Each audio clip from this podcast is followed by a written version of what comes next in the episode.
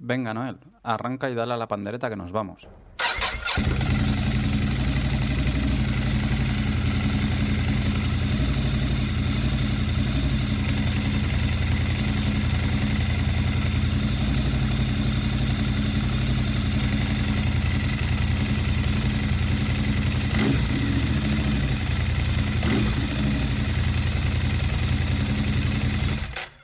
Estás escuchando Embrague Seco, el podcast para los que vamos en moto.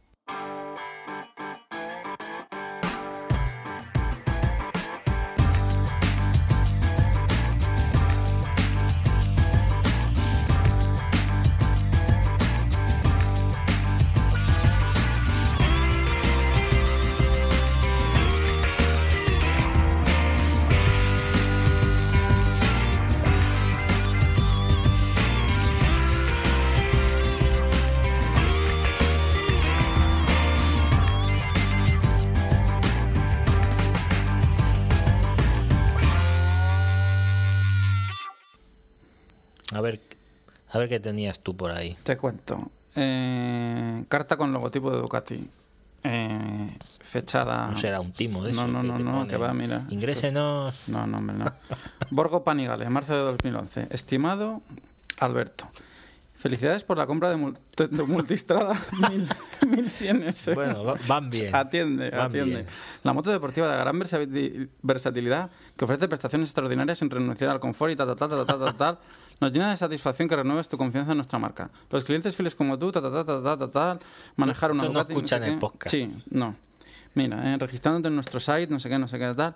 Código Ducati para el Ducati Car de ayuda en carretera, no sé qué. no sé Ah, qué, el Ducati. Kart, por Sí. fin. Número de asistencia en carretera, la tarjeta, como lo puedes ver aquí. Saludos de Sumodrómicos, firmado Gabriel del Torquio, Sí. presidente y CEO de Ducati Motor Holding, Via Cavalieri, Ducati, tal, Bolonia, Italia. A ver, O sea, y, y tengo aquí una tarjeta, pero nueva, o sea, brillante, Ducati, con su nombre y apellidos, Mira, con un número. yo no quiero despotricar porque luego me dicen, no, que es que dejas Ducati y tal. A ver, cada uno no que la saque- dejas, te han No. mandado la tarjeta. No, no, cada, sí, exacto. cada uno que saque Úsala con la Triumph, tú llevas la Triumph, pero si hay asistencia, Ducati Ducati. generosamente llamas y... Cada uno que saque sus propias conclusiones. O sea, que después de 12.000 kilómetros y no sé el tiempo, deben estar ocupados con lo de Valentino, macho, porque Sí. tela marinera. Joder. Así, que, en fin. eh, Nada, tú llévala como cliente, ya te digo, y si te falla... a ver, yo pues te digo una mira, cosa. Ayer estuve pensando el tema este de Ducati y es que lo tienen... Ahí debe haber una mente pensante, macho, que, que in- increíble. Porque estaba pensando, con el rollo este de Valentino, se supone que tiene un año de vidilla en que la puede cagar. Todo es perdonable por el tema de las 800, que ya están en fin de Sí, hasta el año que desarrollo. viene, nada, no, no se verá. 1000.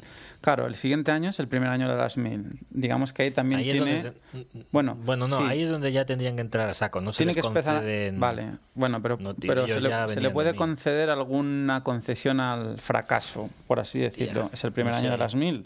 Puede pasar de todo. A lo que vamos, por mucha inversión de pasta que hayan hecho, teniendo a Hayden para vender diabeles en Estados Unidos...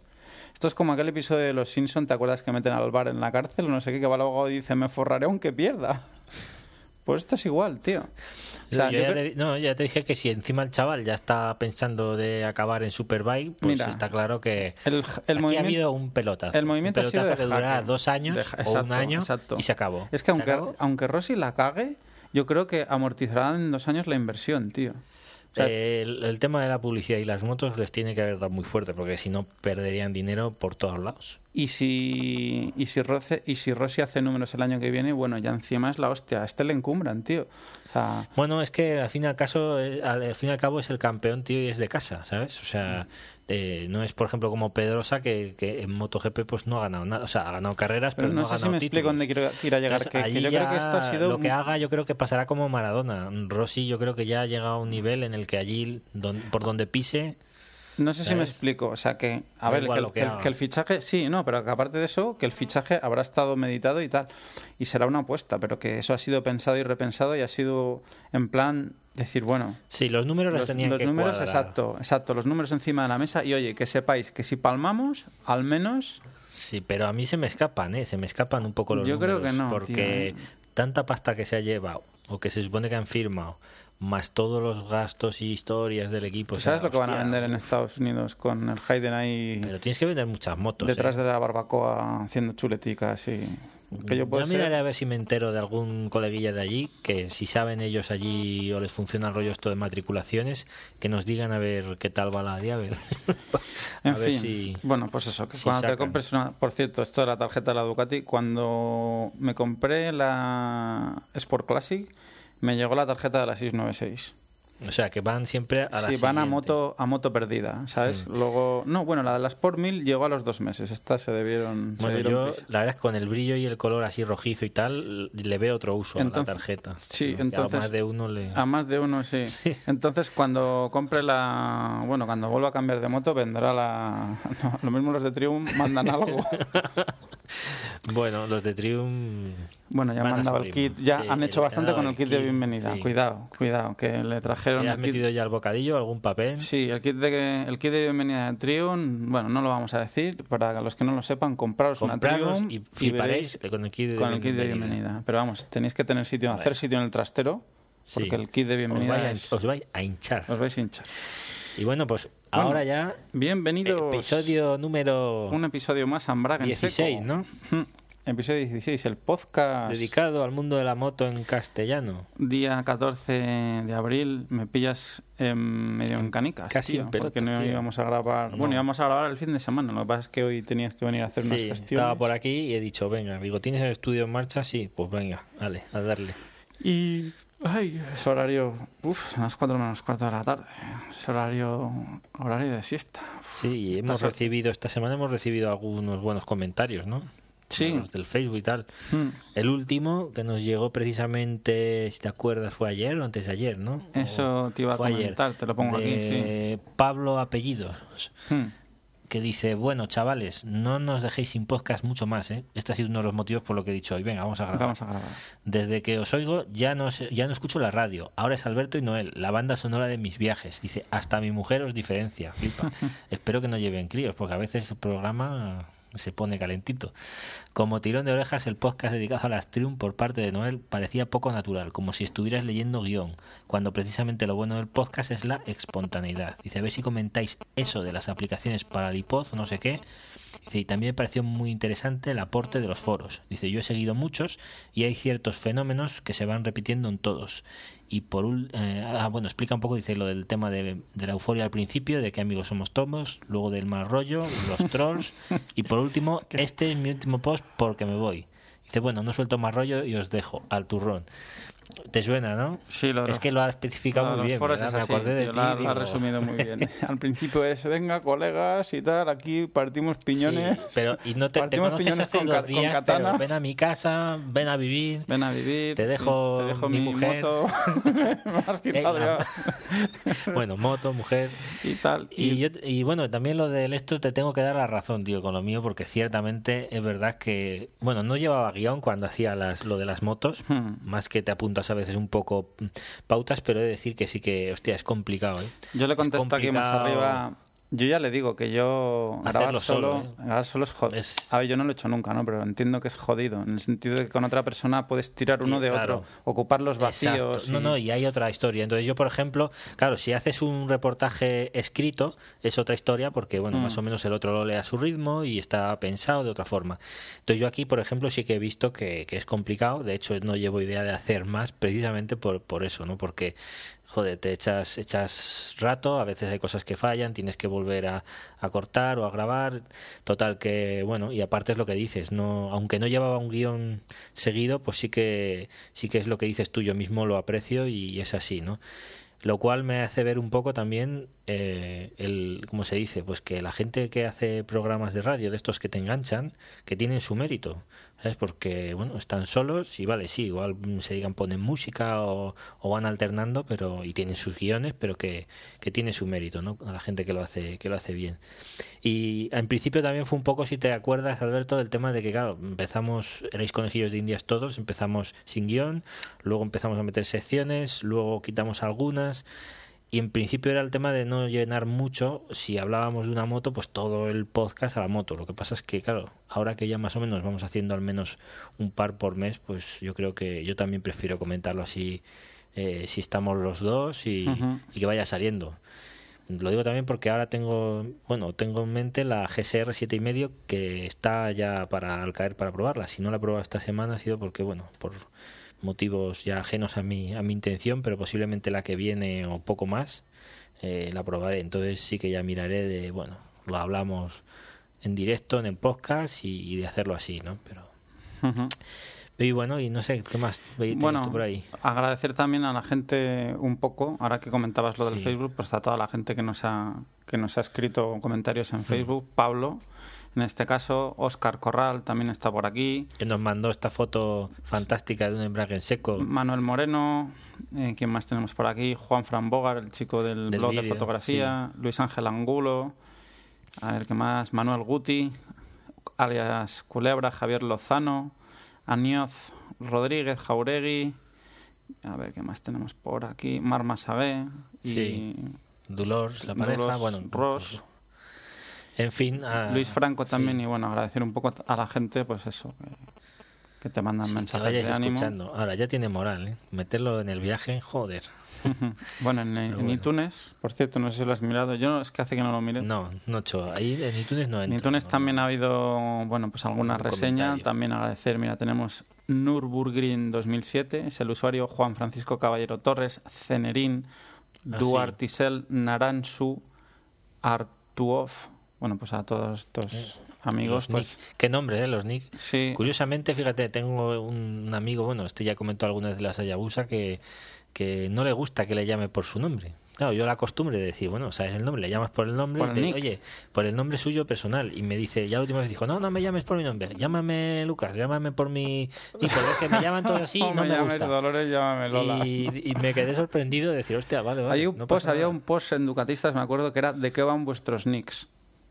sí, ¿no? Y la peña explicando, pues yo me he te puesto llamó la atención alguno. Felipe Lotas, no sé qué, o alguno de estos, porque tal, sí, sí. Lo típico, allí era Desmo no sé qué, Sí, 696, 695, sí, 694. eh, PP696 De todo. y, y cosas así. Eh, bueno, Bueno, si quieres... mails, ¿no? Sí, vamos con mails. Te leo un mail de, de Luis Ángel. Dispara. Mira, hola Alberto y Noel, soy Luis Ángel de Zaragoza. Gracias por los podcasts que hacéis. Os escribo referente a la entrevista que hicisteis con Albi, hablando de fiabilidades y mantenimiento de moto de carretera y enduro. Yo me inicié en esto de las motos primeramente por lo marrón y la verdad es que me defraudó mucho el tema de los cuatro tiempos monocilíndricos. Son un auténtico saco sin fondo. Me explico, un motor bicilíndrico tri o tetra podemos echarle una vida mínima de en torno a 50.000 kilómetros, depende del uso, pero más o menos por ahí. Los motores de 400 y 450 de última hornada, incluso el de mi DRZ400E, es una Suzuki, ¿no? Sí, qué curioso que este no le. Como máximo le vas a hacer 20.000. Joder. El desgaste, temperaturas, etcétera, hacen que pistón, camisas y válvulas se estropeen y muy pronto. He hablado con rectificadores del mundillo y me han confirmado que este tipo de motor monocilíndrico que se monta en motos de enduro viene a durar eso. No os quiero contar lo que puede durar el de un enduro dos y medio, cuatro tiempos que Joder, sacan que casi da 40 40. caballos. Moraleja para campo dos tiempos, duran lo mismo que los cuatro tiempos de ahora y el mantenimiento es mucho más asequible, sin problemas de válvulas, que en este tipo de moto es muy conflictivo. Normalmente la gente os dirá que no ha tenido problemas con sus motos de enduro, como pueden decir mis compañeros de salidas, pero claro, esto es porque todos se las quitan en menos de dos años. Ahí estamos. Claro, así todas las motos son buenas. La DRZ la tengo parada por la crisis. Tengo también una Suzuki GSX 7,5, es del 86, con la cual estoy aprendiendo y estoy deseando coger siempre que la economía me lo permite. Tal y como están las cosas, tener cualquier moto es un auténtico lujo.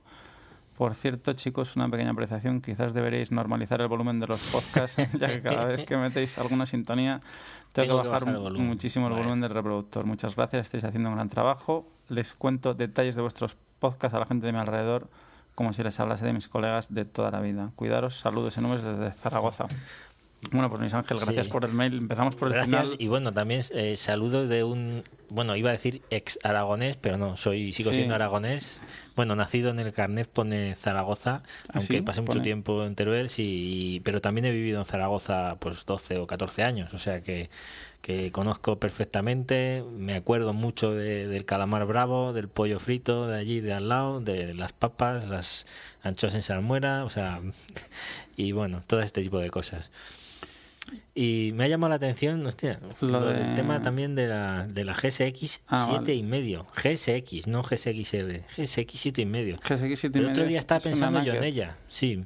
Pero bueno, no, no tuvo, mm, Es una no tuvo mucha, sí, no tuvo mucha salida. Yo la tengo presente y te digo por qué, porque hay una aquí que la trae No un sí, la trae además un usuario de, bueno, un un usuario de- del hospital donde trabajo yo, que curiosamente Mm. me lo encontré aquí y estaban estábamos cambiando con un casco de, coño, ¿tienes moto y tal? Yo, sí, tengo una Suzuki y ya la vi, digo, coño, digo, mira. que llevaba los eh, de frenos y eso te acuerdas no, Hostia, no me acuerdo. Es- Es... que luego al final esta pone del 86 creo que hubo creo que era la, la GSX hubo uno la de las últimas ¿te acuerdas que montaban mm, los Brembo o sea las pinzas Brembo y luego llevabas detrás los Sowa con el depósito aparte o sea tipo rollo GSX 1400 pero en siete y medio Esta es, sí. Aquí, Sí. sí, sí. Es esta lleva, pero esta me parece que no era la que llevaba, porque al final acabaron con una que llevaba llevaba los, bueno, las pinzas Brembo y la moto además de peso estaba por poco más de 200 kilos, que ya era un logro para, para lo pesadas que han sido siempre, ¿no? Y me acordaba un poco por el tema de, de- de la GSR ahora, de la GSR 7 y medio que probaremos en breve, porque, hostia, pues mira, mm, quieras que no, Mira, aquí la tienes. sí, Sí, es igual. Bueno, Bueno, es una esta es pero motor. Sí, es En como Azuma, esta, motor sí. Sax, el aire aceite, eterno. Era una, era una variación, me parece, del. Ah, no, no, ah, perdón, mira, vale. No, me he equivocado. era espera, la, Brem-. Brembo, la Brembo que te estaba diciendo yo era la 1200, Era que era la 1000. variación de la, de la GSXR, del motor 1100. Lo, Ujú. lo tocaron un poco y sacaron la 1200. Vale, eh, esta no tiene nada que ver, perdona. Mm. bueno, aquí en concreto estamos buscando por internet una versión, la Inazuma. Aquí veo que hay unos Showa con, amor Sí, con, con depósito, de gas depósito aparte. detrás, que no sé si será tu caso, pero bueno. En la otra lo llevaba igual, sí, Hmm. sí, más o menos están cortadas todas por el mismo patrón, las de Suzuki de esos, de esos tipos, ¿no? Y, y lo decía un poco por el tema este de la, de la Naked, que vale, ahora han sacado esta, ¿no? Pero que, por ejemplo, también en cilindrada un poco más alta no tienen nada, tío. Se han quedado, ¿sabes? No sé por qué aquí no han traído, bueno, se ve que no debe tirar ya este tipo de, de motos. Sí, Ya la 1250 ya, ya traes la GSX-F, o sea, la carenada. Y estas cilindradas así más clasiconas, pues no, no sé. Me choca, vamos, pero me gusta, me gusta ver que todavía hay gente que las tenéis por ahí. Luego, tema de tema que comenta de fiabilidad de los, los motores endureros, estos y Yo cruceros. esto de- no. A ver, es que nos no- pillas en un... No tocamos campo, No tocamos campo y además yo lo tenía pendiente para preguntárselo a Ángel, el mecánico de Motosper, que nos que resuelve él sí que las ha hecho, dudas. sí que hace campo. Y lo, lo dejamos pendiente ahí para preguntárselo. En principio, bueno, no lo sé. A ver, mira, también que comentas lo de Albi. Mira, aprovechamos y lo Cuando metemos vea, aquí. sí. bueno, ahora se va. Sale ya, ¿no? Para, sale ya para en allí, Semana para- Santa, sí, sale. Hay un post en Motor Pasión Moto que ya está preparando. Hay fotos de la, de la KTM. Supongo, Luis Ángel, que si pasas por esa, bueno, por esa web, pues lo estarás viendo. Sí. Es preparando la moto para Marruecos. Lo que nos Una comentó, y- sí, unas fotos, depósito más grande y tal. Protector de cárter, Y unos eh, ajustes. un electroventilador y tal. Bueno, mira, míratelo. Si quieres, deja un, sí. un link Sí, lo pondremos. Y ya te lo, te lo miras. Y yo tenía pensado, pues eso, intentar enganchar a Albi cuando venga para que nos cuente cómo le ha ido y, Ah. y ya le trasladamos tu, tu cuestión. Sí, La de, es que de todas formas, él ya lo está diciendo que, o sea, si yo, yo imagino que si él ya nos dice esto, si que realmente se puede dar, o sea, ya has tenido una experiencia que ya has visto lo que hay, ¿no? O sea, que no será, supongo que no será solo por la mano, es decir, que comparando con gente que salgas, más o menos van por ahí los tiros, ¿no? Aunque lo que dice de los dos años es verdad, porque muchas y- se venden con mucha eso y menos. Se, lo- Entonces, se las cambian antes. Sí, claro, a veces hay gente que ves que, que le hemos vendido motos, mm, aunque nosotros allí en concesionario no se tocaba al campo, pero bueno, eh, alguno que tiene también carretera, pues se las ponías y tal. Y a veces te llegaban con 900, con 1500 kilómetros, mm, 2000. con Entonces, poco. claro, con esos kilometrajes, pues supongo que es lo que dices tú, ¿no? No les ha dado tiempo a estropearse nada, ¿no? Ni a sufrir, ni... Ujú. La verdad es que yo en temas de campo ya te digo, supongo que por arquitectura, bueno, el monocilíndrico de poco cubicaje de cuatro tiempos sí tiene que ser crítico, pero bueno, supongo que será efectos de calentamiento y eso Exacto, será igual de que otro tipo de motos, tener los cuidados más o menos. Lo que pasa es que, claro, Sí, están se sometidos. mucho más que una de carretera. y A lo mejor sufren más quizá una de campo está más sometida a golpes de gas rápidos. Embrague, las salidas. o sea, eh, sufre un poco, en ese sentido sufre un poco más. El dos tiempos sí, es más sencillo de... En eso tiene de razón que coste, de mecánica. Claro, tiene, lleva muchas menos piezas, pero también, bueno, los tiempos hay que dejarle, tiene también dejarle calentar bien, Sí. hay que zurrarle en caliente, porque si no es... ¿Te acuerdas además que salió hace un tiempo una historia de gente que empezaba o quería volver a resurgir los dos los dos tiempos? tiempos, algo... Vistes por los foros. Hubo una época hace unos años que venían con el rollo de, de que si eran, pues eso, más fiables, de que encima emisiones menos, tal, que eso no es cierto. Bueno, carreras, Pero bueno. creo que hay alguna página web y todavía alguna carrera a nivel de particulares hay. Algún Mm. club de dos tiempos que van con, sobre todo con 125 antiguas Gileras SP0102, Aprilias Futura, las RDs y alguna cosa hay así de las dos y medio que llegaron las Aprilia Racer, Suzuki RGV, alguna cosita todavía se hace, pero bueno, mm, la verdad es que muy poca cosa. Supongo que también a nivel de recambios ya... Mm, Eso sí, lo que sí que tienen que notar es la patada, porque No, bueno, eso sí. el cambio Y aparte que los tiempos, pues ya sabes, que funciona arriba del todo, ¿no? A mí me parece estresante. para campo yo diría que es, Es que no lo sé. pero claro, de- es que claro, es desde el Luis desconocimiento. Ángel, sí, hablamos de- desde el desconocimiento. Y te digo, las pocas veces que he subido encima alguna y quedado gas, tengo que decir que, Sí. aunque la moto es otro concepto, engancha. O sea, es Engancha, fácil que enganche. sí, sí. Yo también he subido en una... Hace muchos años, en una KTM, era una, no sé si era un, LC, un LC6. La puede 450 L, la, No la X. Era de 600, Eh, creo. ah, sí, sí. La más grande y, uff, un patadón acojonante. Mm. Bueno, lo que haremos es eso, a ver si le podemos Preguntar trasladar esta y- pregunta a, a este chico Albi y repetimos el mail y que nos comente más adelante. Sí.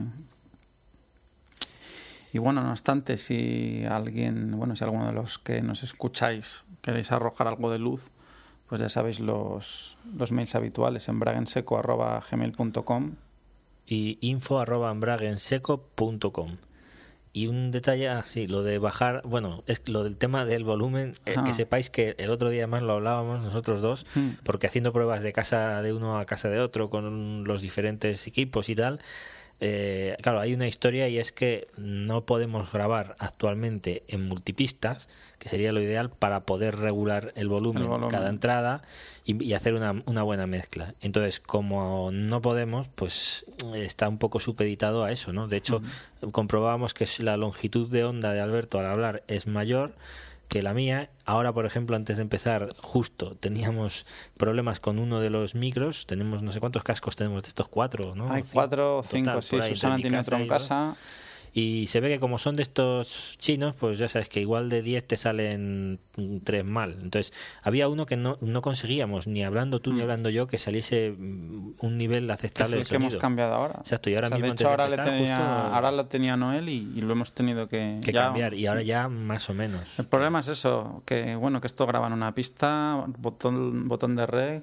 en crudo no se edita nada y para adelante. Lo suyo Sí. sería tener mesa de mezclas y tal, Sí, pero bueno. Dale, pero bueno, mira. Ahora con la crisis no, no, no, no nos, no nos pidáis tecnología que, Tendrá- sí, te, te tendrás que normalizar el volumen tú. que en eso Luis Ángel tiene razón. O sea, que ya poder salir con la motillo ya es un lujo. Sí.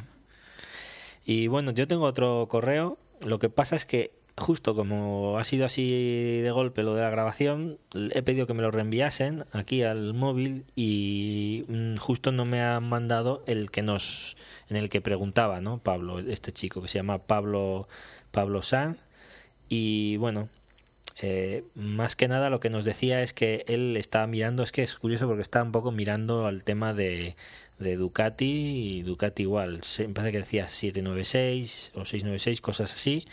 Luego también el tema de Street Triple y el tema de Z, ¿no? Y él lo que quería era comprar una de segunda mano que no tuviese, me parece que dijo más de 15 o 20 mil kilómetros, con un par de años, una cosa así. Tenía más o menos un presupuesto, 5.000 euros, en torno a los 5.000 euros.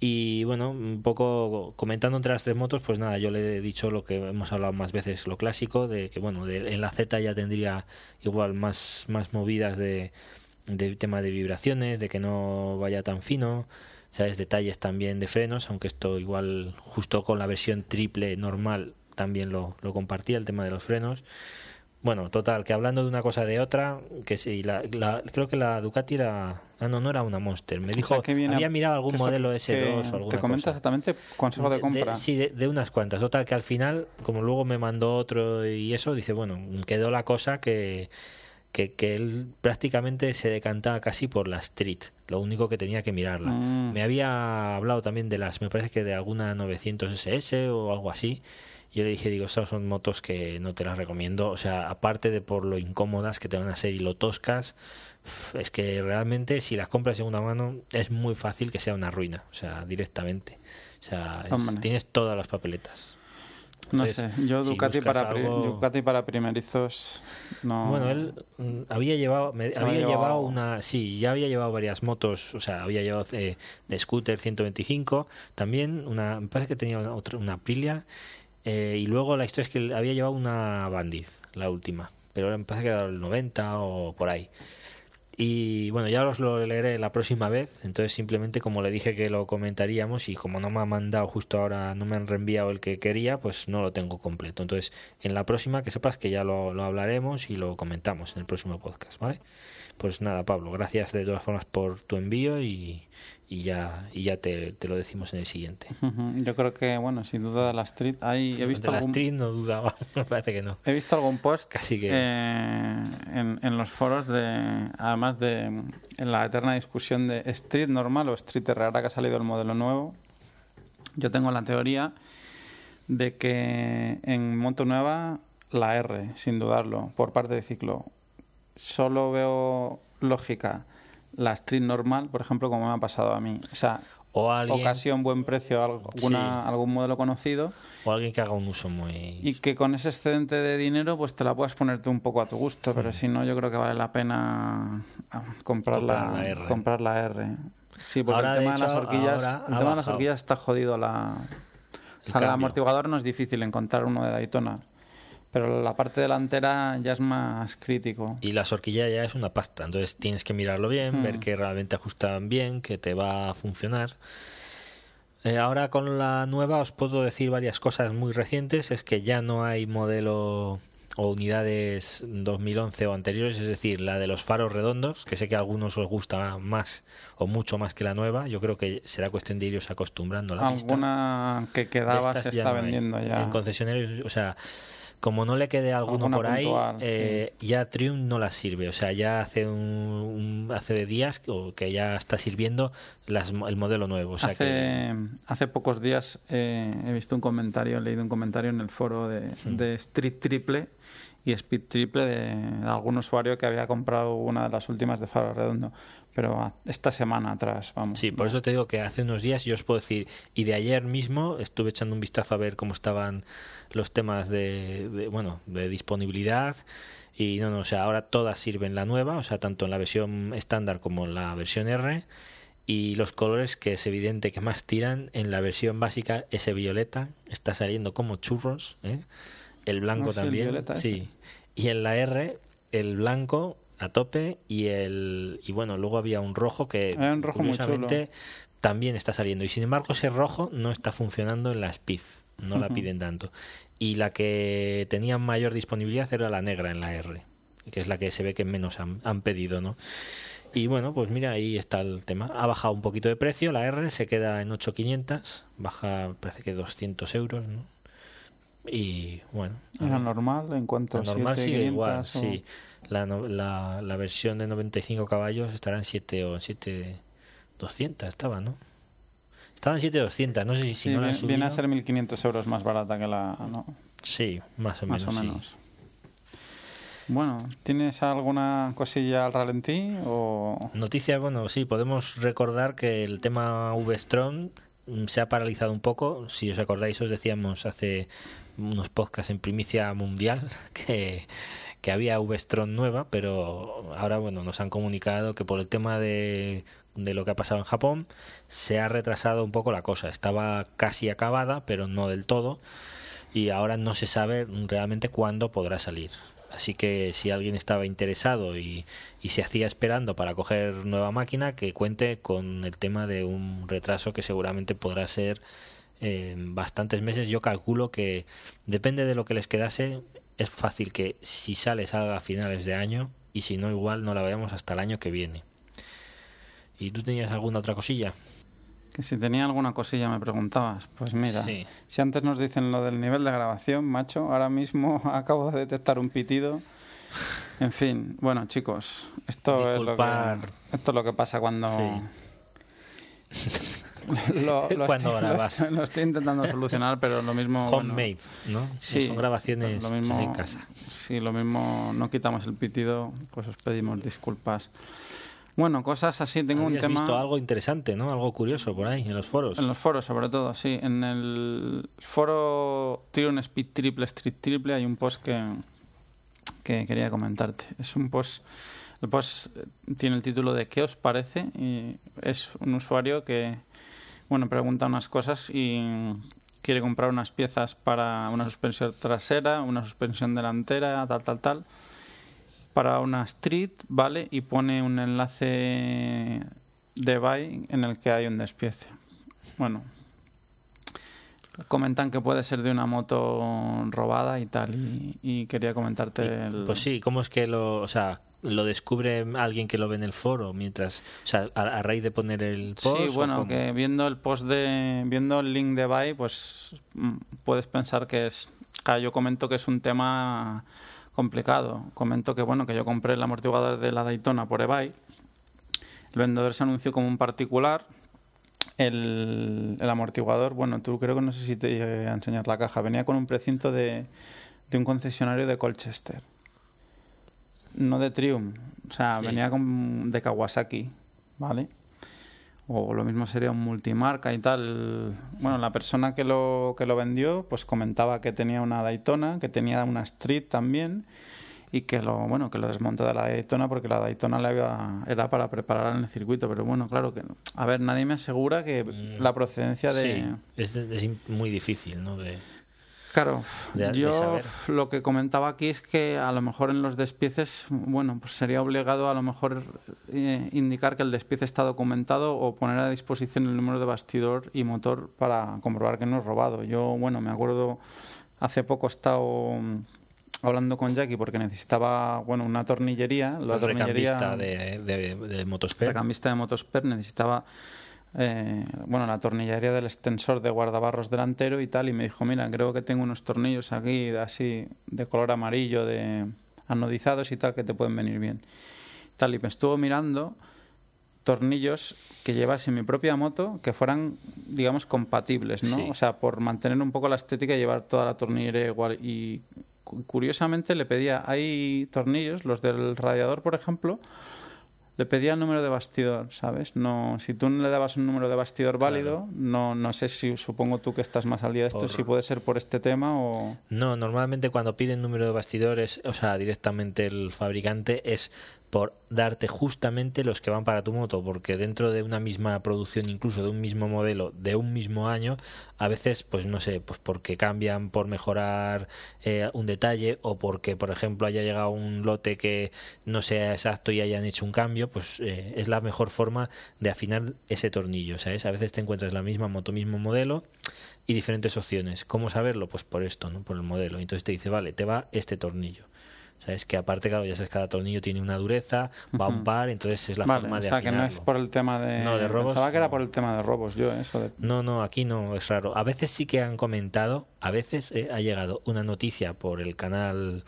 Eh, digamos, de distribuidores, ¿no? De, alguna de las marcas, mm. en el que te dicen, mm, se ha, habido robo de esta moto, mm, ¿sabes? Por si acaso a alguno de los concesionarios le, ¿sabes? O le viene alguien con algún tema pero pero no, no, lo otro es simplemente... Incluso no, hay, no hay, una base de datos, quiero decirte que a lo mejor tú hablas... vamos a ver, base de datos para saber lo que se ha hecho la moto, sí. No, en el sentido de que tú a lo mejor en el taller puedes abrir una OR ¿vale? Mm. Con número de bastidor y, por ejemplo, el ordenador no te avisa la procedencia de esa No. moto, por ejemplo. Eso No, también bueno, estaría bien. lo o sea, hombre, el concesionario lo sabe Bueno, de, de supongo- sus propios datos internos. Ah, pero, supongo que el que, el que robe la moto no va a ser tan gilipollas de...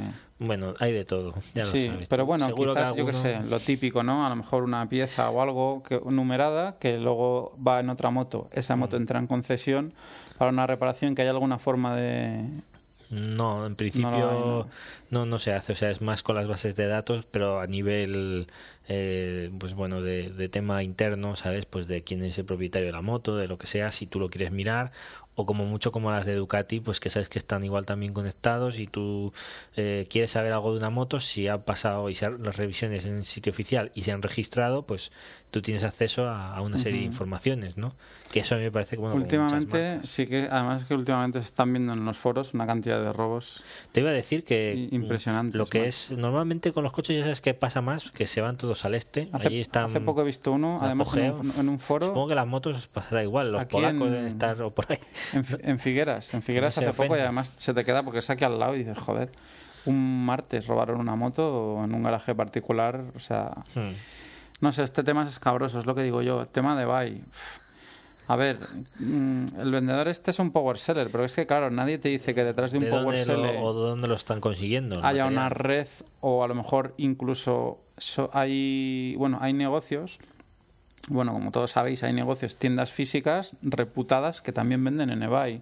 Sí, y que a veces también han metido, no te voy a decir de motos robadas, pero han metido Pero que no sabes lo lotes que hay de productos de, esos que se caen de los camiones. O sea, es que no sabes nunca, no sé qué te vas a encontrar. Sí. A ver, yo eBay tampoco sé si lo controla realmente. Es que claro, aquí No, hay una eBay no laguna. puede controlarlo. aquí hay una laguna, Lo- bueno, pero los, bueno, por ejemplo, en Estados Unidos era el tema, pero era más al tema de financiero, de controlar al comprador, pero el decir, bueno, pues que había gente que se está haciendo de oro con la Claro, pequeña es que- venta sin ser vendedores y se están forrando. Entonces, claro, dijeron, hostia, que esto oye, hay que pagar impuestos también, ¿no? Que lo veo lógico. O sea, si un tío tiene un volumen que no es para ir tirando, pues más que una tienda física, pues hostia, decláralo ya te toca, es lo que hay, ¿no?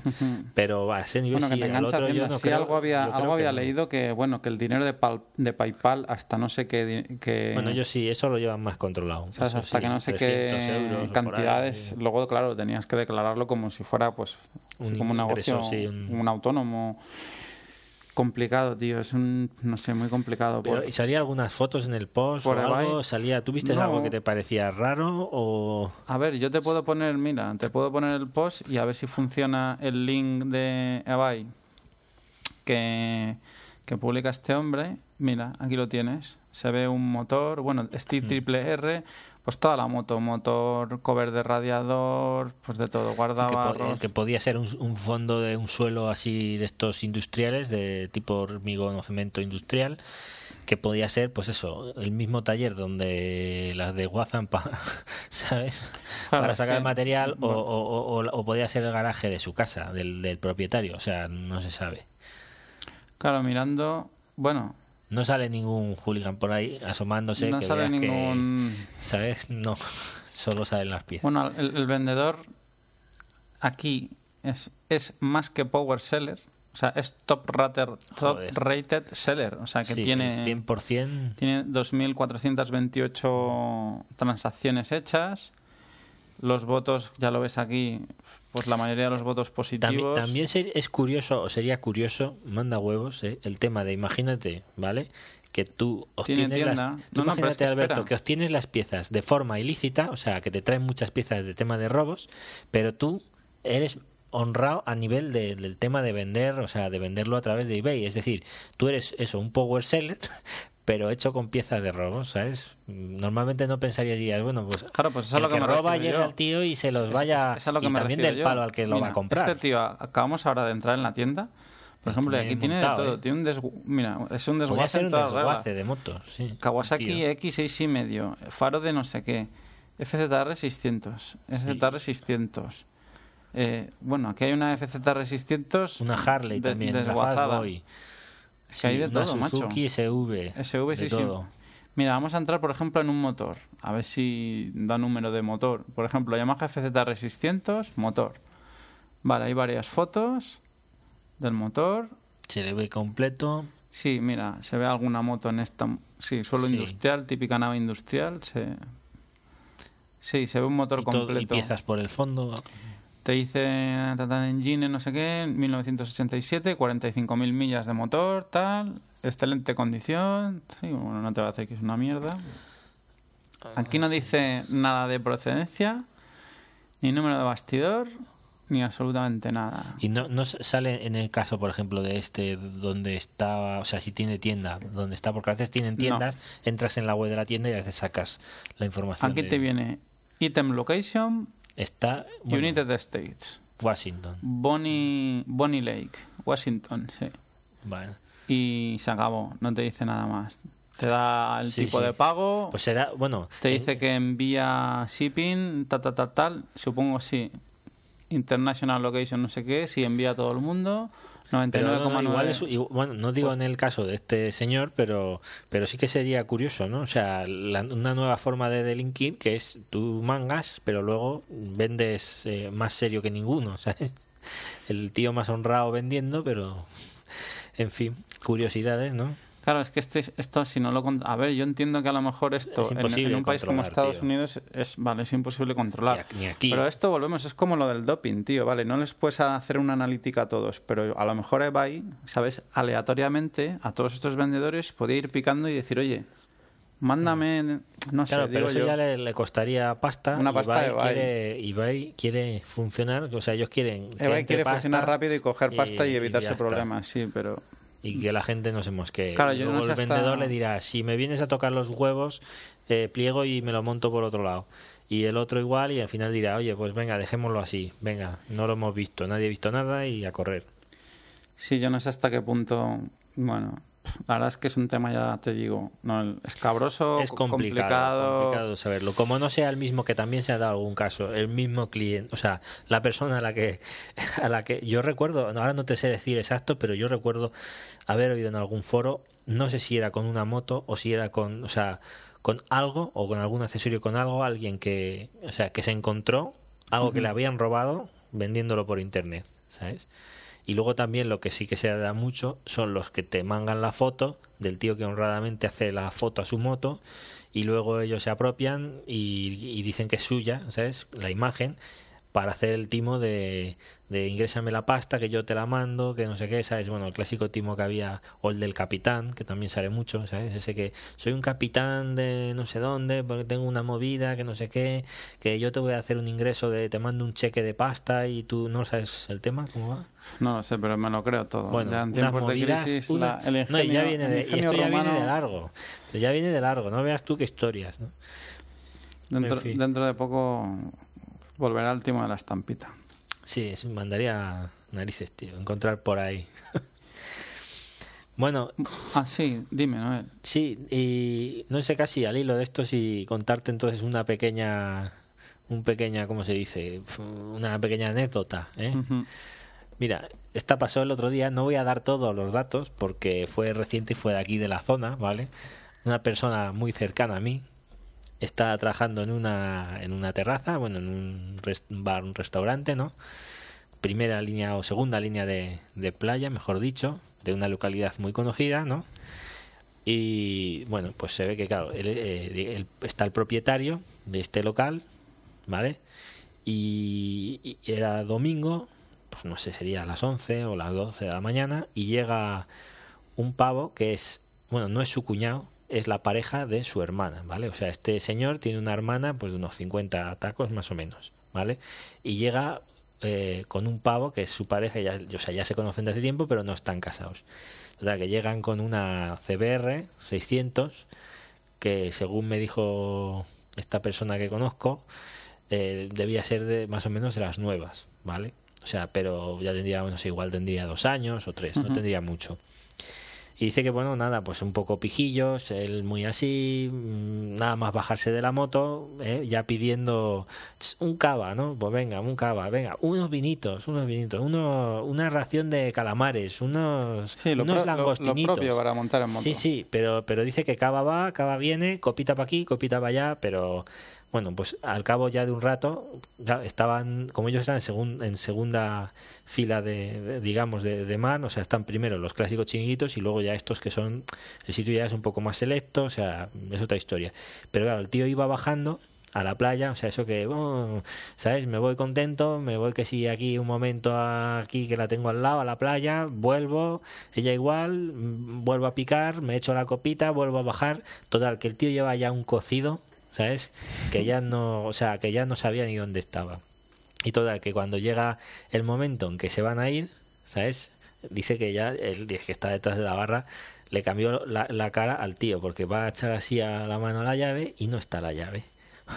Y ya, venga, corre, saca el ¿No está la llave de la moto? Sí, pero espera. Bueno, al menos pagó el cava, ¿no? Bueno, Esperemos. eh, no sé cómo quedaría. Supongo que no, porque ya verás la movida. El tío llega y, y bueno, pues claro, la hermana es la. O sea, la, la pareja es la hermana del propietario. Entonces, eh, ya vacía los bolsos, miran, no están, coño, que si la habré perdido en la. O sea, bueno, la debió perder en la arena. Claro, ¿sabes? del en, la, que are- llevaba. en la arena de la playa, ¿vale? Tú sabes lo que es perder algo, que cuanto más buscas, peor. Peor. Eh, si estuvo dando vueltas por aquí, por allí, por allá, vete a saber dónde cojones, o sea, en qué punto de la playa podría estar la llave. Bueno, pues al tío no se le ocurre otra cosa, ¿eh? Al puretilla este, tenía también unos 50 y pocos o por ahí, o unos 50, que coger y directamente, ¿sabes? Eh, llamar a, a la policía, ¿vale? O sea, porque ha perdido la llave de la moto, chicos. O sea, aquí inciso, ¿eh? lo que nunca jamás debéis hacer. O sea, si vais ya un poco tocinos y perdéis la, la única llave, porque aquí es que está la otra historia, era la única llave de la moto porque el tío La moto- compró y le dije yo, ¿La digo, moto estaba o no? ¿eh? la moto estaba a la puerta, ¿En la puerta? del bar, claro. Y el tío, El tío o sea, perdió el la llave. Como, torrado como un erizo, llama a la policía porque ha perdido. Porque ha perdido la llave. Pero La- claro, tú imagínate que eso se nota hasta en la voz, ¿no? Mm. Pues el tío, antes de hacer cualquier historia, claro, mm, resulta porque, que es lo que te dije, yo ya pregunto a la persona que me lo cuenta y le digo, vamos, que yo deduzco que era la única llave. Digo, sí, efectivamente, digo, porque la moto sería segunda mano. Dice, es efectivamente, digo, de puta madre. Otra historia, chicos. O sea, comprar moto de segunda mano y hay alguien que se queda una llave que claro, con los años que tenía la moto es de suponer que no era una llave normal, era una llave codificada, ¿sabes? Con lo cual ya no son los hasta 100 euros que puede valer una copia original de una llave normal, no. Ahora eh, la broma les sube hasta los 600 y pico, 700 euros Sí. que cuesta las dos llaves nuevas con la centralita nueva, porque al ir codificadas no te vale ya la centralita, bombín, no se sí. puede programar, ¿no? Vale. Hasta aquí ya el tema dices, hostias, pues tío, haber espabilado un poco, si compras la moto, pide tu derecho a llave y si no le dices al tío, oye, mira, pues o me la pones tú o yo te pido presupuesto y me descuentas eso de la moto y ya me la Claro. pongo yo. Bueno, pues el tío no se le ocurre otra cosa que esto, porque que coger y directamente lo primero llama a la policía.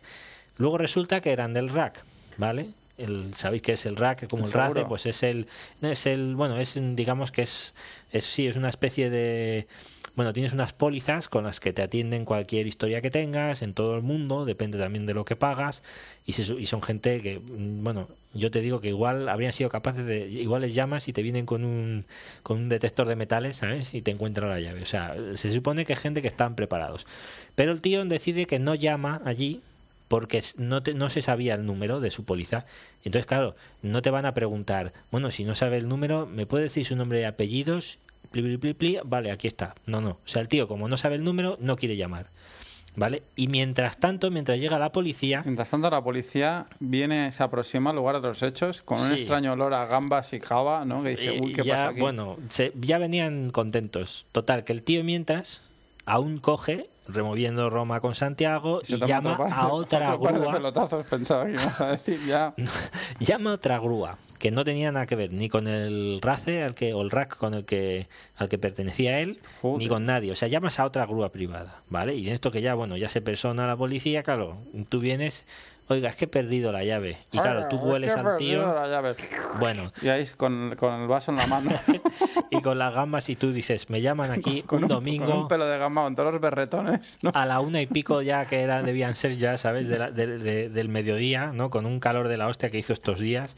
Bueno, pues total, que el, el pavo, o sea, o el policía o la gente que se le, le debió atender ya llega y dice, bueno, espérate de aquí. Coge el carnet, mira, resulta que el tío estaba, ¿cómo se dice? Estaba solicitado, es decir, como se le, la- no me ¿Qué acuerdo la palabra, está, cuando, estaba requerido, ¿vale? Estaba requerido por alguna movida, ¿vale? Y para más Inri, la moto estaba embargada, en proceso de embargo, o sea, estaba efectivo ya el embargo. Que igual era una chuminada, igual eran 20 euros De de, una multa, cualquier sí. historia y, ¿sabes? Pasa el tiempo y ya sabes que aquí en España, pues son así, ¿sabes? Bueno, pues da igual.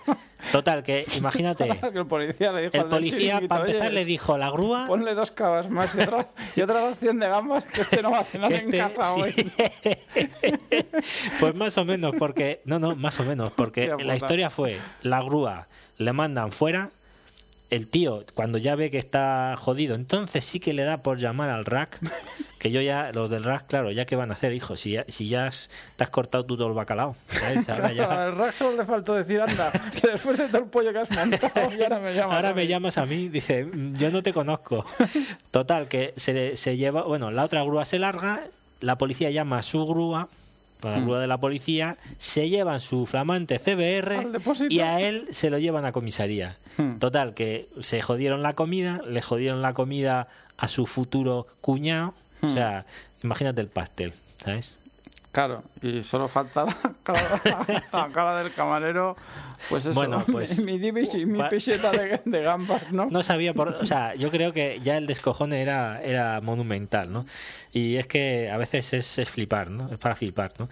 Además, bueno, ya por el perfil de edad y de moto, porque la CBR tuvieron su momento, pero ya no es su momento. En los 90, vale. Ten- Si te acuerdas, Alberto, tenías una... En los 90 tenías una CBR y era como tener un Mercedes en coche. O sea, no te iban a preguntar más. Ya eras, eras alguien. No, Sí, yo es que sí, tengo sí. una CBR. Ah, tienes una CBR, vale. Pero claro, ahora ya, ahora te dicen, ¿tienes una CBR? Ah, Ah, sí, yo tengo tres. bueno, sí. O yo tuve tres. Y es que yo ahora tengo cuatro de distintos. Claro, hay otra, hay más variedad, hay otras historias y, y ya no es la moda, ¿no? Pues yo no sé ahora qué habrá hecho este hombre, ¿no? Después de cuando se le pasase el morado. ¿eh? Madre mía. Bueno, y cuéntame, a ver, que es que estoy viendo una foto que... Joder, menuda foto. De los de carreteras cuaternarias que querías comentar también. Sí, habían hecho una salida, eh, una salida, un almuerzo. ¿Tienes la web a mano suya? Bueno, no me acuerdo cómo se llamaba el almuerzo. Pinoso, puede ser. Sí, Sí. Pinoso 2011, Pinoso que se ve que es 2011. una pequeña contra- eh, concentración y nos mandaron, bueno, justo estaba viéndolo y Mm. había visto este reportaje, había visto lo del embrague en seco que me llamó la atención, una 1000 DS, ¿no? O de aquel. Total que le- había puesto en la, eh, ellos en la, en la foto, en el pie, pues eso, ¿no? Un saludo a la gente de Embrague en Seco Podcast. Y luego mandan un mensaje a Facebook, ¿no? Y ponen esto y digo, hostia, pues sí, lo he visto, ¿no? Total que, bueno, ya luego me metí en la galería y ahí viendo aquí una foto extraña, porque no se ve ningún trike, aparecen unos relojes que pone Rewaco, que yo supongo que serán de la marca de, alemana de trikes, y lo que es el, el trozo que se ve de manillar también es la clásica forma del trike, y en, y en ese trozo hay un reloj de estos, eh, ¿cómo se llama? De esquineros. Sí, un reloj Como esos que había en una las- estructura de forja colgado en las estaciones. pero ¿no? de, de forja como la valla de tu jardín, ¿no? De Sí, sí, casa, sí. o sea, es... ¿Sabéis estos relojes que se ponían en las estaciones de, de trenes así tan bonitos? Pues más pequeño, pero, Pero, eso, sí. increíble. O sea, yo creo que como accesorio eh, es más grande que el cuadro de relojes. eso Deja sí. si quieres el link a la, al menos a la foto o al álbum de... Sí, lo pondremos, la pondremos la foto, con permiso de estos de, de carreteras cuadernarias. Sí, y ¿Tú, alguna... tú te acuerdas de algún de algún algún accesorio extraño que hayas visto o de estos fabricados por Hostias, para la moto, raro que he visto. porque plegar con eso si eso es si eso es una moto que yo No, traigo bueno, no vi por ver, ahí cosa- en fotos Mira, ahora mismo es que me pillas en frío. Cosas raras no. He visto lo típico en custom, sobre todo en custom, pues la cesta para llevarse el perro detrás. Eso sí que lo he visto. Me acuerdo una concentración que se hizo por aquí de cuando estaba yo con el tema de la, con la gente de las Ducati, nos pidieron que si podíamos escoltar y llevar un grupo de Harleys hasta, hasta ¿Ah, sí? Susqueda. para que no les pegasen Para que no, Por sí, la- claro, para, por la Harley con las Harleys. Tenían su coche de apoyo. Bueno, oye, esta gente se Lo- lo, se lo tiene bien montan de otra forma, ¿verdad? Se lo montan de otra forma. Coche que era furgoneta con sus bebidas allí en el pantano cuando llegaron, bocatas y todo tipo de suertes O sea, culinarias. que por eso les escoltasteis. Y los llevamos hasta ahí, bueno, más que nada para lo típico, ir parando un poco dirigiendo el tráfico en las redondas y tal. Y sí, allí me acuerdo que hubo había un harlista que se llevaba su una pareja que se llevaba su perrico y luego bueno, te contaban que se había hecho más kilómetros el perro, Que vamos. pero bueno, así accesorios raros raros no no recuerdo. Hombre, yo, claro, accesorios he visto, bueno, a veces he visto los, ya no por feo ni tal, pero sí que las parrillas estas para modelos que las marcas no hacen parrillas y ves un pavo que domina un poco el tema del metal y te ha hecho una Ah, parrilla, bueno, sí. unos soportes que quedan increíbles.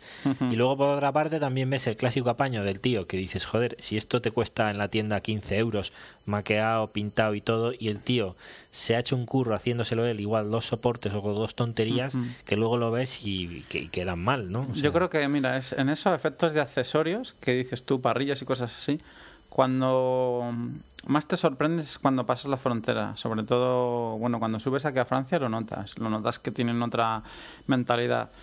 Sobre todo con el tema este que está muy de... Bueno, yo creo que lleva muchos años de moda. El tema, está, el tema este de las Street Fighters, como se hizo Sí. este chico Chevy, que en una GSX-R 600... Sí, que lo teníamos en algún 2005 podcast o anterior, 6. ahí está la foto y todo. Sí, quita el carenado y monta un manillar, un rental alto.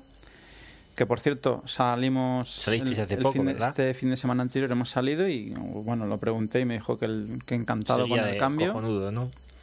Dice que bueno, que no, él no ha visto tampoco por aquí muchas así.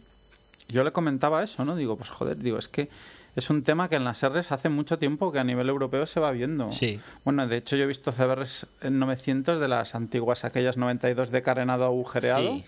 con el manillar con tija y torreta y manillar manillar de motonaked. Pon una foto a ver un momento de las 900 esta, un momento, porque eh, ahora que lo dices, el otro día, ¿sabes qué hay por aquí por la zona? Que le hice una foto además en un... CBR 992, por ejemplo. Sí, Sí, mira. la- sí, bueno. Sí, claro, esta es vale, la de los dos faros. Ah, de los dos redondos. faros, sí. La siguiente, cuando ya cambian al faro, al monofaro, ¿no? O al faro este Continuo, hay por aquí unos alemanes que, que llevan una amarilla que se le han hecho una especie de, de sidecar y luego ellos van con BMW Sí, y bueno, tal. Y también el tema ese sí, de los sidecares y Esta delicates. tengo fotos que hice el otro día una, mira. de, delicatessen, delicatessen de este tipo se ven.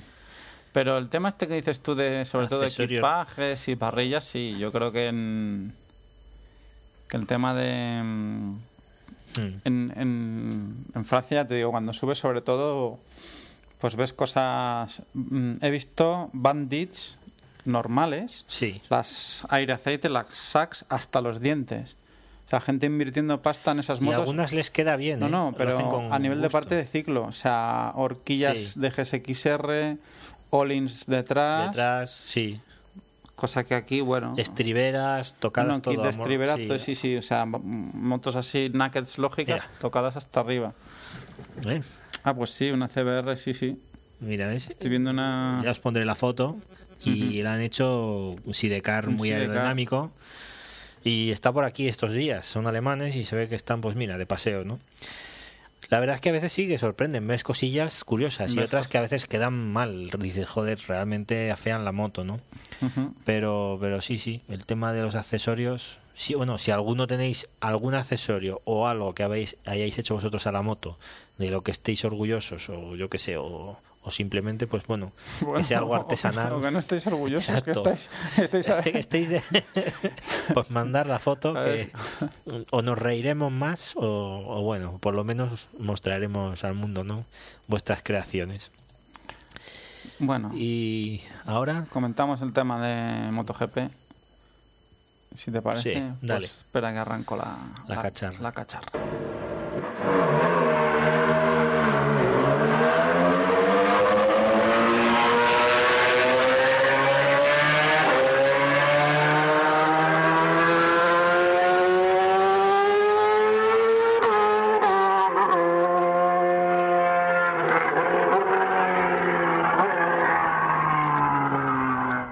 Bueno, vamos con el tema MotoGP y la, la caidita Lo de la semana. El vídeo más pinchado de, de la última semana, la caída de, de Rossi. Bueno, la caída de Stoner, Rossi. de Stoner y de Rossi, sí. Mira, te tengo aquí puesto el vídeo. A ver, yo tengo la teoría de que vale que entra pasado un poco Rossi. Pero que bueno, en lo que se equivoca... no se eh, equivoca en nada. Se equivoca en hacerlo a esas En alturas de el carrera. Se equivoca en el sitio, en la curva que, Pero en la que que eligió. bueno, que entiendo que esto lo tienes que hacer a dos vueltas del final, no a 20. No, pero vamos a ver. fíjate, podía- fíjate, fíjate sí, en el vídeo. no. Entra, entra, vale, Pero tú- resbala. sí, pero esto es el vídeo de este tramo. Si ves la carrera, cuando, o sea, tú no la pudiste ver en directo, ¿no? O sea, no la viste seguida. No, pero es Bueno, que yo por. Mira, te- estoy, es ahora que te- estoy te viendo digo la, la historia. estoy viendo la, la hostia repetida. Y yo, En por más que pero la en veo. esta curva no, no, fue el único. No, pero en esta curva no fue el único que se cayó. Cuando ves desde otro ángulo cómo entraba, ¿sabes? Te das cuenta de que de todas las curvas era la curva más húmeda de todo el circuito. Sí, bueno, porque de hecho es la única curva que quedó, o sea, que las otras ya iban rodando y estaban secas y esta estaba mojada y aún cayó alguno más. Entonces, yo creo que él entró bien. Lo que pasa es que, claro, lo hizo, para mí el error fue hacerlo en ese momento, porque igual más adelante podía haber estado más seca, pero hacerlo en esa curva. Si lo hubiese hecho en otra, yo creo que habría. Mira, mira, mira, mira, mira, fíjate, fíjate. Entra, entra, entra, entra, entra, entra. Pero Vale, ves, es que esta, esta curva era la más. La más No sé, la a mí más tampoco me parece. No sé, que haya Yo estaba, arriesgado.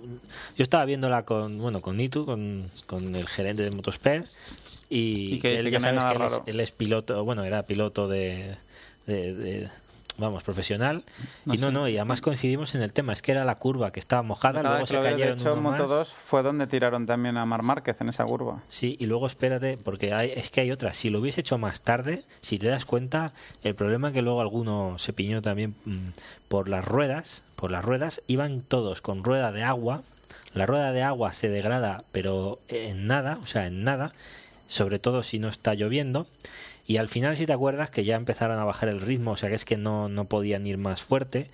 Eh, además estamos esperando todos un poco, o nosotros al menos allí en casa, la imagen de ver cómo habían quedado las ruedas. Cuando pasa la cámara, ves, ¿te acuerdas esa que vimos? O sea, cual- bueno, cualquier rueda de agua, estaban ya prácticamente en los hierros, o sea, es que ya no quedaban, no tenías ya casi surco, o sea, son un tipo de ruedas, las de agua, que se desintegran con gran facilidad, Hmm. sobre todo si no llueve. Entonces, ¿qué pasa?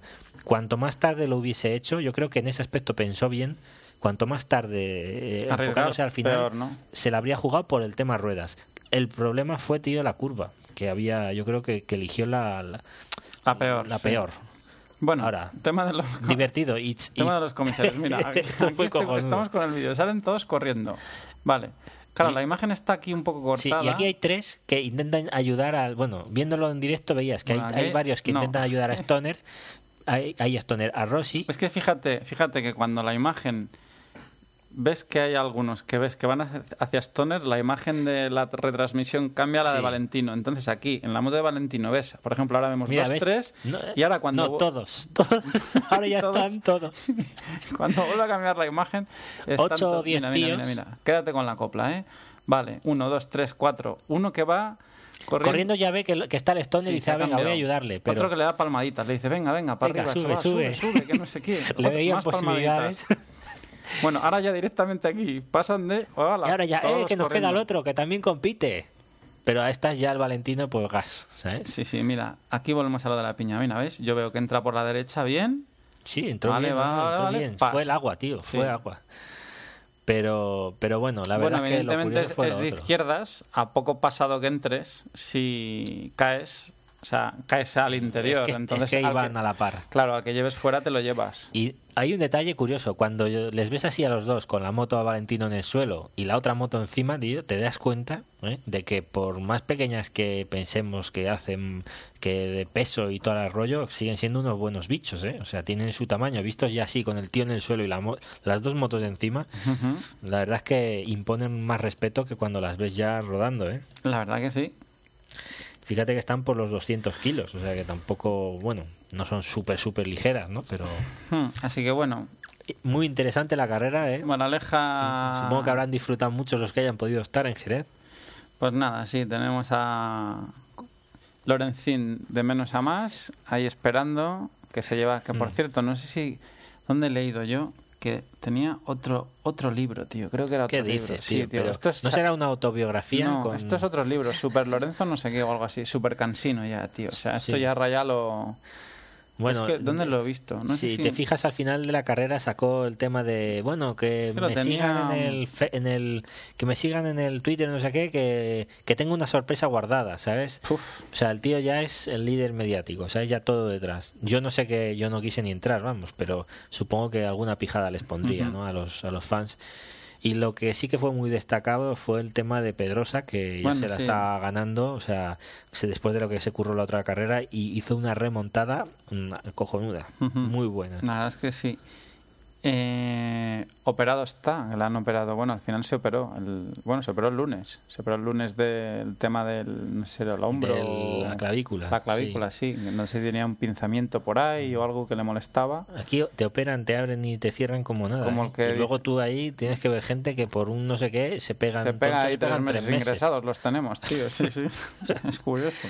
Luego también fue bueno que cuando salió cuando salió Rossi iban bueno iba ya de, de- del- me parece que iba el penúltimo y, y ya no solo por su remontada también sino por la serie de caídas que se fueron sucediendo acabó el quinto o sea un tema a veces no hay que tirar la toalla hasta el final ¿eh? está claro que mientras puedas rodar yo creo que hay que, que Luego estar se ahí. mete. Bueno, aquí se mete. Luego se mete Hayden. ahí va Curiosamente. haciendo Sí, Hayden. Hayden aquí a vender diabeles. tú siempre has dicho que sí, sí, es lo que hay. que- Y bueno, que lo, lo, lo tienen amortizado a Hayden en Estados ¿qué Unidos más tenemos por aquí? Aoyama. hizo una buena carrera eh, a ver espera se- el pelocho Hmm, hecho Simoncelli. sí pero la lástima fue pues mira estuvo el primero unas cuantas vueltas y se fue al suelo y bueno lástima porque ver Sí, a uno de bien. estos arriba pues sorprende ¿eh? dejó hueco el tío además Ujú. Bueno, la clasificación pues sigue igual. Lorenzín 45 en el Mundial, Pedrosa 36. Bueno, Stoner, pese a la caída, está ahí 25, Hayden 23, Rossi 20, que claro, puntuó. Eh, Aoyama 19, Dovicioso 17. Bueno, a ver, a ver, que... Eh, Crutchlow, ahí los tenemos, Barberá, está ahí con 14, el octavo. Y bueno, en fin, pues...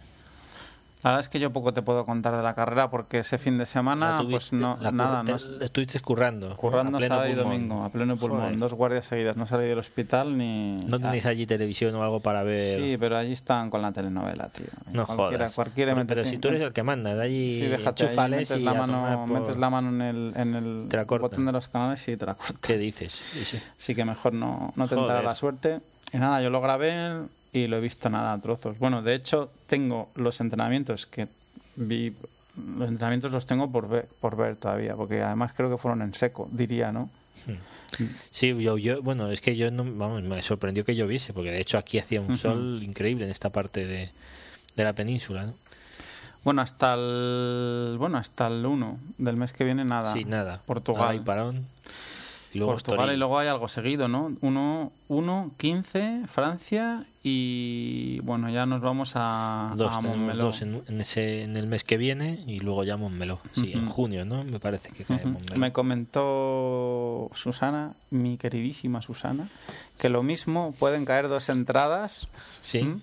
Yo he dado toques por ahí también. de un familiar suyo. Dice, mira, lo Montmeló. mismo nos dan dos entradas. Dice, lo que no sé si es para Cataluña. O para Aragón. Dice, no, o para... Ah, bueno, es verdad, no había contado Aragón Aragón. septiembre. A mí me comentó para Cheste, para Valencia. Ah, para Cheste. Pero bueno, Yo he dado por ahí voces. ¿eh? Estoy a ver si consigo hombre, pues un Aragón... par para Montmeló. No, para, más que nada es porque. Aragón te ahorras un poco, pero con lo que te sale el viaje, en nuestro caso ya te trae cuenta bajar aquí Sí. y te acercas que lo tenemos más o menos al lado. ¿no? Bueno, yo de hecho la última vez que estuve en Montmeló fui en coche. O sea, Que es lo propio. ¿Eh? o sea a mí ni se me no- ocurrió... sí, Tenía las por mil, ¿eh? Y ni se me ocurre dejarlas por menos, mil allí. Te, vuel- te vuela. Te vuela o, sales y, y no hay termino. No hay- Sí. Tuve que salir salir 15 minutos antes. O sea, quedaban 10 vueltas, creo. Si no recuerdo mal, quedaban 10 vueltas para que acabase MotoGP.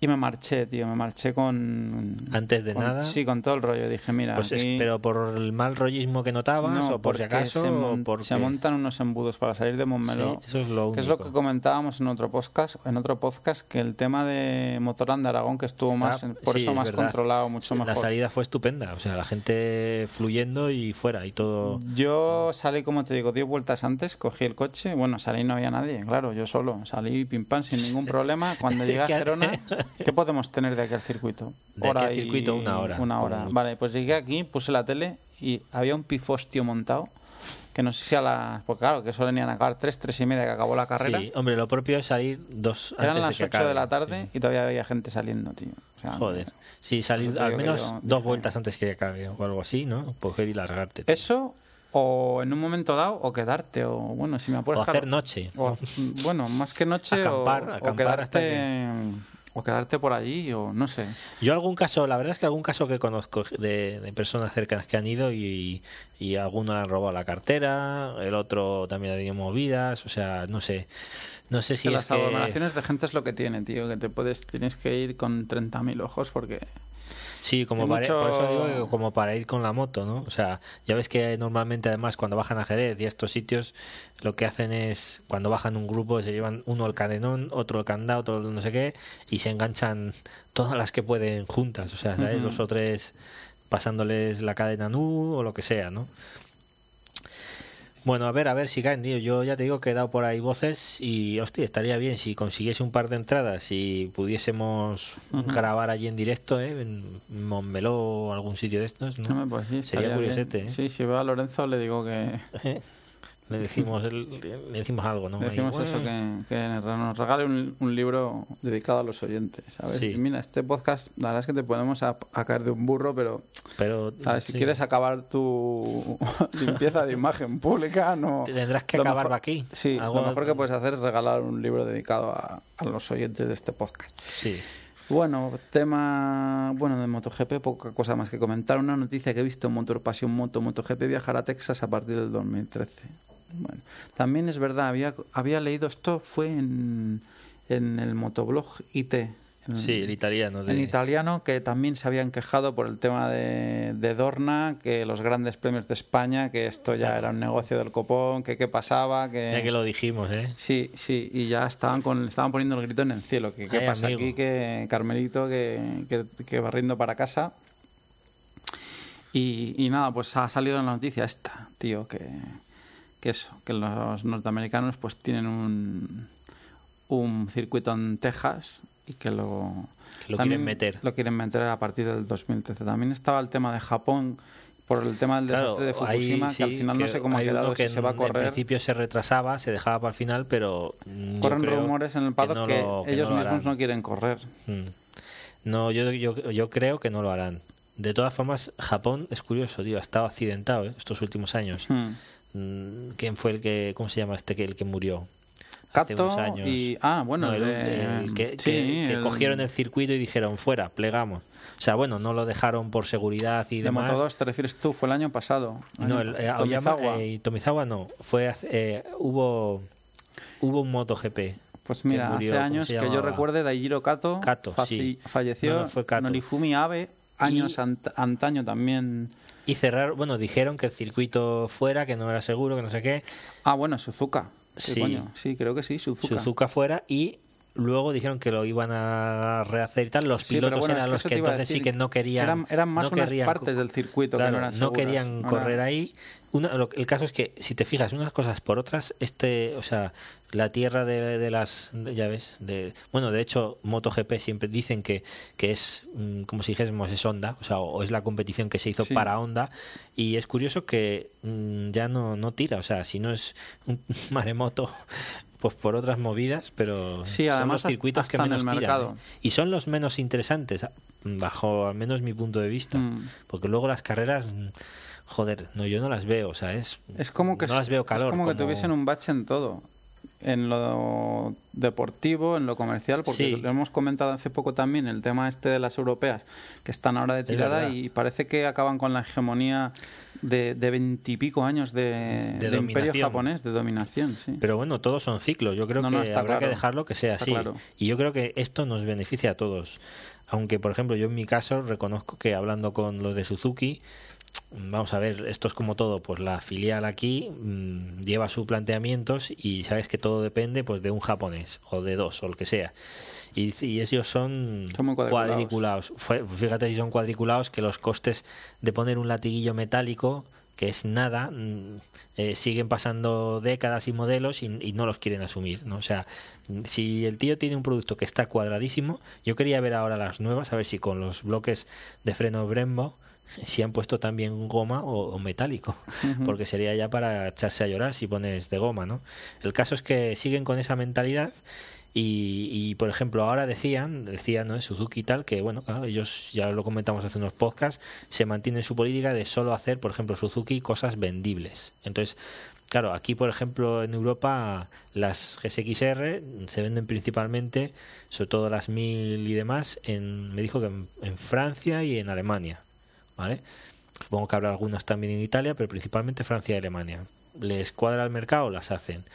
El resto de productos, 600 scooters, cosas que ellos llaman vendibles. Sí, ¿sabes? sí, sí, Entonces. ¿qué pasa? Antes hemos comentado con este mail la GSX 7,5. Yo ahora que sabéis que, bueno, cambiaré, supongo en breve de moto, pues mm, a veces lo piensas y dices, coño, de lo que a mí me gustaría, por ejemplo, no hay nada. A mí en vez de una GSR 7,5, pues yo pensaba, hostia, a mí me habría gustado que hubiesen sacado una GSR 1000. Pero ¿cómo? Eh, lo que es la GSXR, posición naked, esa agilidad, esos componentes, si quieres unas horquillas buenas pero un poquito más económicas, ¿sabes lo que te quiero decir? Para que esté por los 11, 12 mil euros máximo y de motor pues lo bajas a 150, 160 caballos, lo que quieras. ¿Qué pasa? Tienes CB1000R, que es una bomba esa, esa moto, ¿no?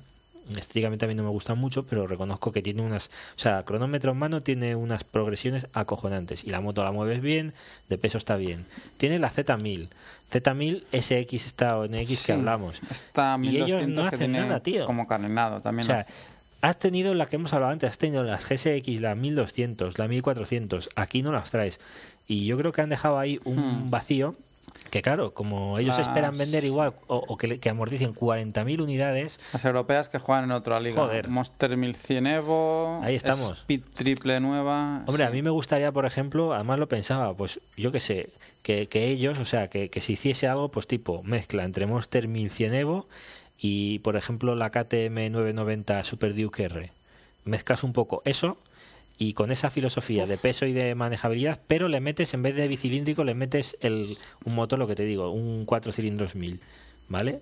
Entonces más un poquito más fina y más así, pero agilidad y demás. Esto ahora Mira, no lo está, que tiene que hacer no lo van a hacer. Suzuki. Lo que tiene que hacer Suzuki es dejar de palmar pasta en MotoGP ya. Sí, O sea, eso para empezar. Punto, eso para empezar. Lo que tiene que decir es, mira, ¿sabéis lo que os digo? Que ahí os quedáis. Y fuera. Como Kawasaki en su día, una Ya retirada a tiempo. mira.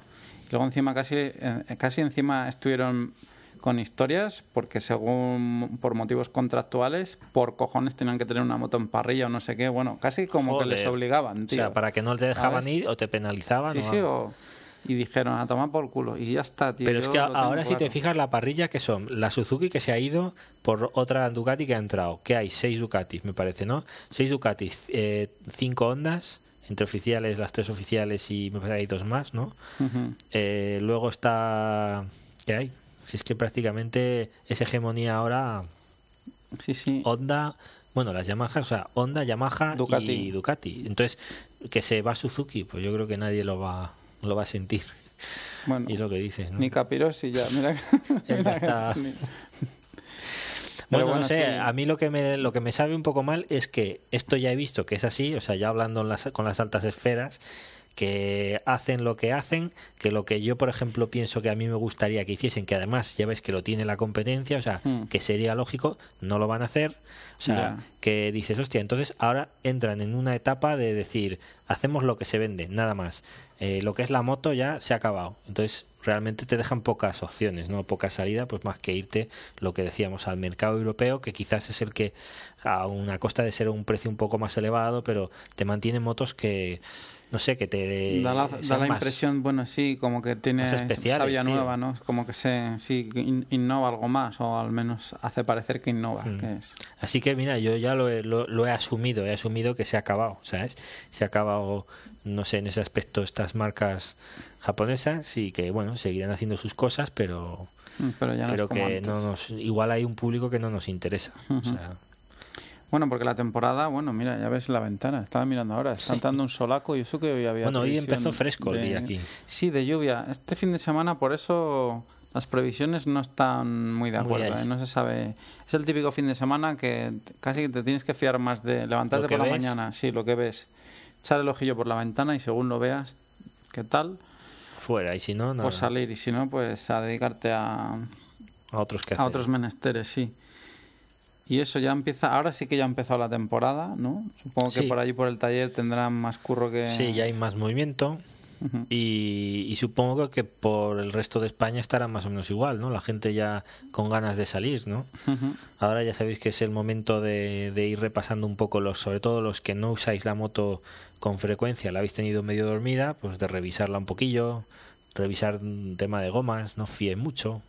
Me viene ahora a la mente el tema eh, ah, precisamente viendo bueno a mí me toca hablando de la degradación de las gomas que los que esto es algo fíjate se comentó el otro día en Fórmula 1 y me alegro de que ahora ya por fin lo vayan diciendo o sea que ahora ya el piloto sea el mismo que hable algo y llegue a los medios que no haya filtros no para no dejar a las marcas en ningún lugar extraño. Y ya se dice claro las las gomas tíos se degradan y, y no se degradan por un igual o sea no es lineal hasta cierto punto sí, pero a partir de cierto punto ya es exponencial. Entonces, te puedes encontrar, lo que digo, que igual hayáis dormido la moto este invierno con un neumático que en su momento estaba aparentemente bien, y como tú ya comentaste en un podcast, ¿te acuerdas del chico este de Valladolid?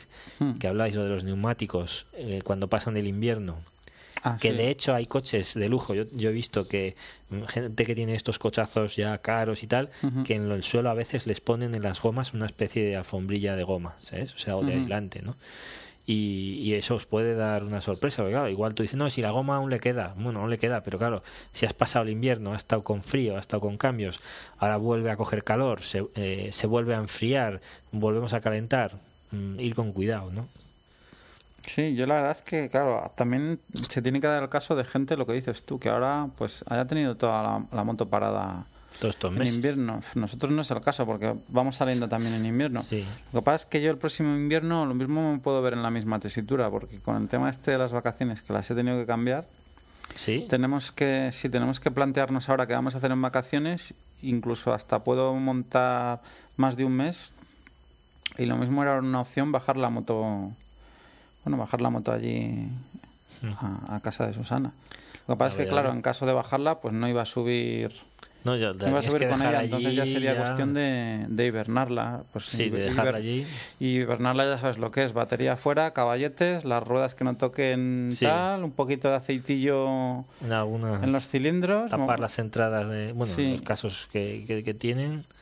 Y hasta hasta el, hasta el verano. no lo sé, ¿eh? lo tenemos que. ¿Tú aguantarás? ¿Tú aguantarías? Sí, bueno, es cuestión de. a ver, por huevos. Sí, dice que sí. no, bueno, por huevos vale. Cojones, tío, una vez que vengas aquí y no tengas moto, ya puedes llorar o. Sí. Entonces la idea. Hombre, lo, lo hemos comentado más de una vez. ¿Ella qué te dice? Que es que lo bueno que tenemos aquí es que en invierno se puede salir, no son temperaturas extremas. No, aquí vamos a ver. Eh, a veces sí, hace frío y tal, pero no vas a salir igual, pero sales. Pero sales. Aquí, aquí lo único que te frena para salir es que, que no esté helado. Que no esté helado o la que carretera, o que, o que, no llueva. Porque claro, es Pirineo, entonces al mm. interior no, no puedes ir en el invierno crudo.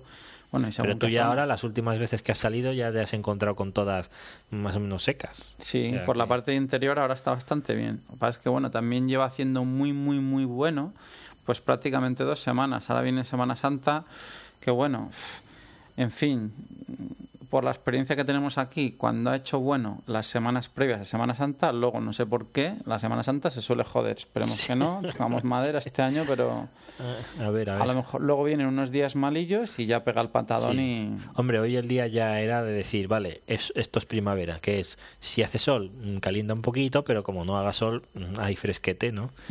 Y es que estas semanas pasadas eran de verano, tío. Aquí yo estaba a 30 y algo grados por ahí. Además el tiempo está cambiante, pues es lo que te digo. Yo miro las previsiones y ayer había, hoy, 90 y pico por ciento de previsión de lluvia aquí. Joder. Mira que normalmente pues No ha algún sitio, alguna página web que el 20%, que no sé qué, que bueno, dices, vale. Puede llover, no puede llover, pero vamos, si te meten el 90 es que están Sí. seguros 100%. No ha caído una gota, tío, ya ves, hay un solaco Mm. que... No, no, y la verdad es que apetece, ¿eh? apetece salir y aprovechar. Y ahora ya sí que hay gente que ya se pone el chip de que en cuanto puedan, mm, salen. Y te encuentras, encuentras bastante movimiento, sales. Yo hoy he visto bastantes motos, me he cruzado, y eso que era la zona de, o sea, ciudad, ¿no? De aquí, y me he cruzado con bastantes, o sea, por ciudad. Moto te hablo, moto ya de 600 en adelante, Rs, de estas que las llevan para, aunque vayan aquí a hacer recaos o a trabajar, que me he sorprendido ¿eh? de verlas por aquí, por zonas de ciudad, ¿no? Y digo, joder, pues sí que está la, la gente con ganas. Bueno, pues ahora casi hora y media de podcast. Si te parece, Lo dejamos aquí y lo dejamos aquí y nada. nos dará Eh, tiempo a hacer uno más.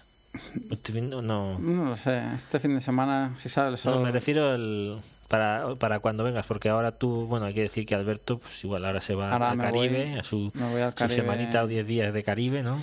de, Caribe Mix, eh, Caribe castellano y, y nada, sí, ya haremos algo.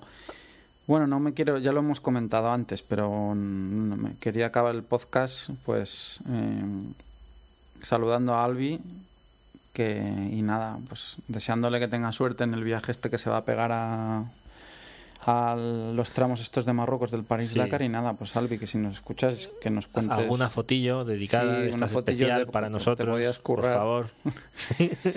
y ya hablaremos después. Y bueno, nada, pues a los demás, pues poca cosa más. Lo... Agradeceros que estéis ahí, Sí. que nos escuchéis en el coche, en casa, eh, por la noche, con la parienta al lado. La parienta al lado, que ya nos diferencia las voces. Yo soy, yo soy Alberto, eres Noel, ¿no? ¿Este quién es? Y dice, "Estoy- estás durmiendo esta voz. No, este. No, este es uno un, un- un amigo que, que hace un, que hace un podcast.